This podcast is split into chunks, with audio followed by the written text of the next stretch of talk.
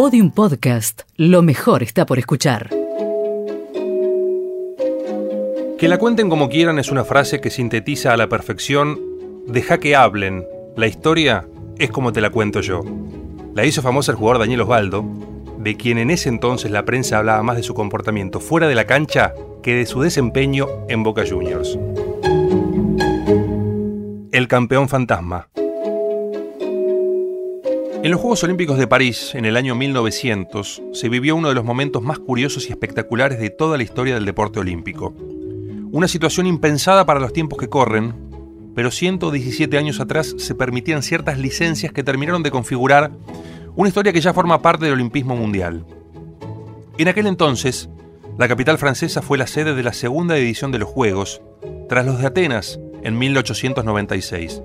Todo muy nuevo, todo muy fresco, pero las ganas por superarse, por conseguir y sobre todo por ganar, llevaron a dos atletas en particular a recurrir a una estrategia de carrera que incluyó a una personita que nada tenía que ver con su mundo.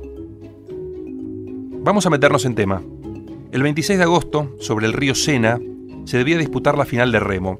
Algunos minutos antes de comenzar, la pareja holandesa conformada por François Brandt y Riolof Klein analizaron cuáles eran los caminos necesarios para subirse a lo más alto del podio. Entendieron que la clave principal pasaba por liberar peso de su embarcación.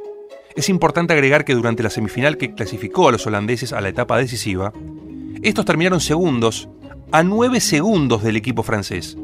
La diferencia era significativa y poco se podía hacer para poder recortarla, salvo que se hiciera lo que finalmente se hizo.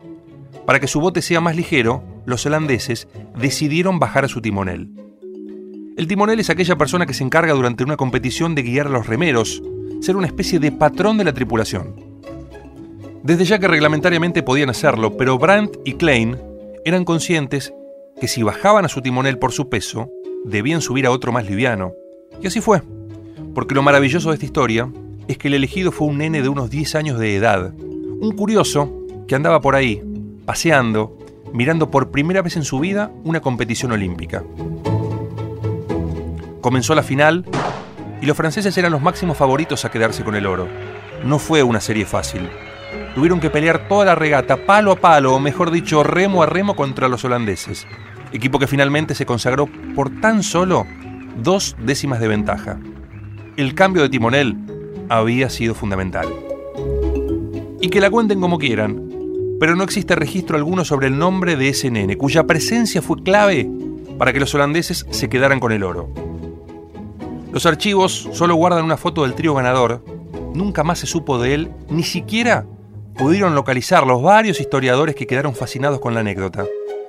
Si bien a este niño fantasma no le dieron una medalla por razones obvias, internamente y con el paso de los años se habrá sentido parte de una tarde épica. Porque al fin y al cabo, el lugar que ocupó tuvo el peso justo para ganar contra todos los pronósticos.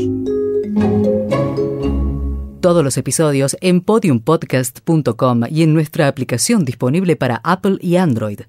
Seguimos en facebook.com barra podiumpodcast y en Twitter arroba podiumpodcast.